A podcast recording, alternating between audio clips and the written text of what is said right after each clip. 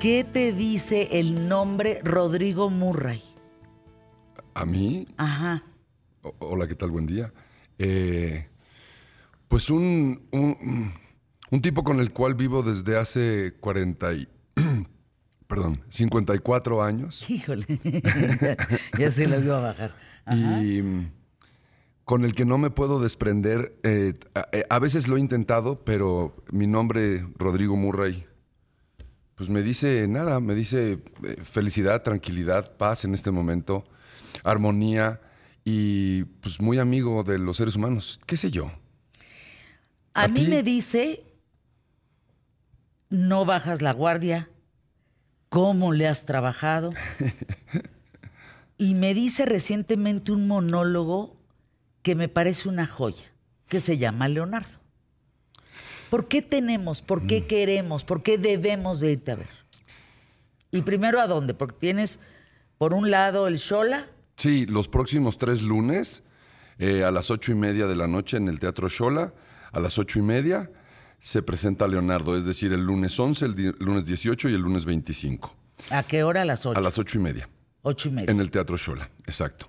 Y luego está, eh, hay dos funciones especiales en el Lunario, el 3 y el 17 de octubre. El 3 y 17 exacto, 3 y de 17. octubre. Que ahí estás Leonardo. hablando de un aforo más o menos de unas 500 personas. Correcto, Es Una exacto. locura. Qué maravilla. Sí, sí, eh, estoy, estoy muy contento y muy emocionado porque me parece que el trabajo de muchos años de mi vida, que es Leonardo, yo empecé a, a escribir este monólogo Fer hace 16 años y no he parado. Eh, sigue transformándose, así como la pieza de Sebastián que pueden ver en este momento que está ahí justamente en escena, que es eh, este transformable que yo voy modificando a lo largo de, de esta pieza, en- de esta puesta en escena. Eh, es un trabajo del que yo me siento realmente como muy orgulloso y muy feliz, pero sobre todo porque se establece una relación con la gente. Yo es- lo que estoy haciendo a partir de hace unas funciones es, termina el monólogo y empiezo a platicar, así como tú. Empiezo a platicar con la gente, pero ya desde Rodrigo. Y entonces yo conozco a la gente en el teatro, a través de una obra de teatro, pero terminamos de conocernos en esta plática después. Y ellos preguntan y hacen... A ver, eh, ¿qué te pregunta la gente? ¿Qué de te todo. dice la Me gente? dicen, bueno, ¿cuándo empezaste? ¿Qué es esto? ¿Por qué hablas de Leonardo? ¿Por qué, por qué la impresión de, de querer eh, compartirnos tres fracasos de la vida de Leonardo da Vinci? ¿Por qué? eh, ¿Quién te presentó a Leonardo da Vinci? ¿Cómo conociste a Sebastián? En fin, eh, hacemos un montón de preguntas de las cuales yo, evidentemente, después de hacer un monólogo y hacer toda la investigación que hice sobre Leonardo, no puedo hacerlo con todo lo que quisiera, porque la información es tan No, vasta. ¿Sabes qué? Te voy a invitar, Rodrigo, a que un día te vengas, media hora a hablarnos de Leonardo da Vinci. Va. Es un encantado. genio, ¿verdad? Pero ¿sabes qué es lo más atractivo de Leonardo? En, desde mi perspectiva, que era un ser humano. Y entonces eso nos empata. Era absolutamente genial. Pero la genialidad solamente la admiramos, no nos podemos identificar con ella. La aplaudimos, la veneramos y la vemos desde la distancia. No podemos pretender ser como Leonardo. Pero sí somos iguales que Leonardo, el Leonardo que amaba, el Leonardo que lloraba, el Leonardo que se equivocó varias veces y gracias al fracaso entendió que era el eslabón de una cadena infinita para llegar al éxito. Y entonces, una vez que fracasas, ¿qué es lo que va a pasar después? Pues vas a volver a intentarlo y seguramente también vas a fracasar. Entonces yo a través del monólogo lo que hago es, entendamos que el fracaso hay que abrazarlo y que es digno del ser humano, porque somos los únicos bichos en el planeta que levantamos la mano para fracasar. Claro que no nos contamos nuestros fracasos, contamos la vida a partir del éxito. Y entonces sí, pero para llegar al éxito tienes que haberte roto la cabeza varias veces, ¿no? Y dar, darte de topes contra una pared muchas veces. Y si eres necio, bueno, finalmente lo vas a encontrar. No es una pérdida el fracaso. El fracaso simplemente creo que es un camino interesante para poder llegar a un lugar de paz contigo mismo. Y, el- y entonces hay que, hay que abrazar, yo abrazo el fracaso.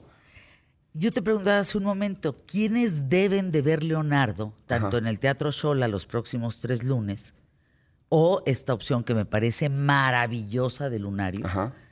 Los dos lugares son muy íntimos, eso, es, eso está precioso. Son, son escenarios bien bonitos. Sí. El, el Lunario, que son, ¿qué fechas? 3 y 17 de octubre. O el lunario, ¿por qué tener que ver? ¿Por qué debemos de comprar un boleto para este monólogo que hace Rodrigo Murray que se llama Leonardo? En principio creo porque es muy divertido ver a un actor haciendo un bululú. Un bululú es un actor que hace muchos personajes. Entonces soy Rodrigo porque Rodrigo cuenta la historia de un actor que está interpretando a Leonardo da Vinci. Evidentemente interpretó a Leonardo, pero también a Berroquio, el maestro de Leonardo, pero también a la esposa de Rodrigo, con la que se está divorciando y tiene una hija. Y entonces voy entrelazando la historia de finales de 1400, principios de 1500, con el México contemporáneo, convulso, con este México que nos asegura tener una mujer presidenta, eh, lo cual aplaudo de pie, rabiosamente, cualquiera de las dos. Me gusta por la postura mexicana, eh, me gusta por la, por la equidad, me gusta porque, me gusta porque son mujeres, punto, ¿no? Y creo que eso hay que aplaudirlo. Y en medio de todo este asunto se va entretejiendo la historia de Leonardo desde 1452, el año en el que nace, hasta 1519, que es el año en el que muere, con tres grandes fracasos de Leonardo. El caballo de Ludovico Sforza, La Última Cena y La Mona Lisa. Aunque, tú no, aunque nosotros el día de hoy pensemos que no son fracasos, fueron fracasos en su vida. Eh, no, fue, no fue algo que Leonardo quisiera necesariamente hacer, una, y la otra que, pues hay muchas cosas el día de hoy que sabemos que son muy divertidas. Por ejemplo, la última cena, pues ya no existe. Toda se cayó. Veinte años después de que él la, terminó de pintar, empezó a escamarse y se cayó de la pared. O sea, lo que vemos el día de hoy es una reconstrucción especulativa.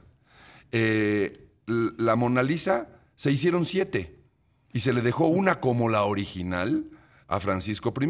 Hace tres o cuatro meses el Museo del Prado reveló la propia, ¿no? Y hay siete, no sabemos cuál es la original, es decir, es también un fracaso. Un fracaso bien llevado y un fracaso muy tenaz para eventualmente convertirse en uno de los más grandes genios de la historia, sin duda. Y esto acompañado de un actor que es un fracasado.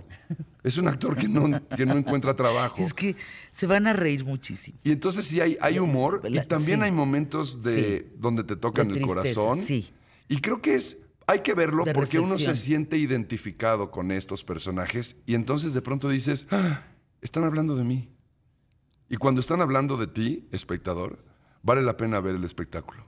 Y aparte hay, un, hay una maravilla que no, de Sebastián. La pieza de Sebastián. El, el poliedro, este, es poliedro, ¿verdad? Bueno, es un cubo que hace una transformación topológica del espacio, porque tú conoces muy bien la geometría euclidiana. Y entonces, este. sobre eso está basado. domino el tema. Válgame Dios, domino el tema. Pero es un cubo que se va transformando en muchos espacios que le permite al espectador, apelando a su imaginación, reconstruir la Florencia o el Milán de 1500 y el México contemporáneo. Que es otro personaje, la iluminación es otro personaje. absolutamente. Es, es un monólogo acompañado con mucha riqueza, porque también en la música está Luis Ernesto Martínez, que es ni más ni menos que el bajista de La Gusana Ciega. Entonces también es un, es un genio Qué bien musical. Lo estás haciendo, Rodrigo, qué bien. Y ahí, Porque además es una historia, como dijiste en un principio, que no se termina de escribir. La vas actualizando, la vas poniendo en tiempo y forma. Sí, es, eh, creo que le pegué al clavo pensando en un ser humano. ¿Quién es? Si a mí me preguntas quién era Leonardo da Vinci, Leonardo da Vinci era un ser humano que estaba preocupado por la gente que tenía a su alrededor.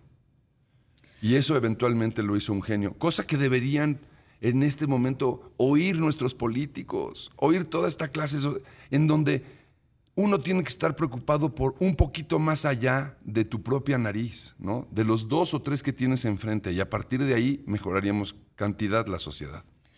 Rodrigo Murray, hay millones de personajes en el mundo, en la historia del mundo.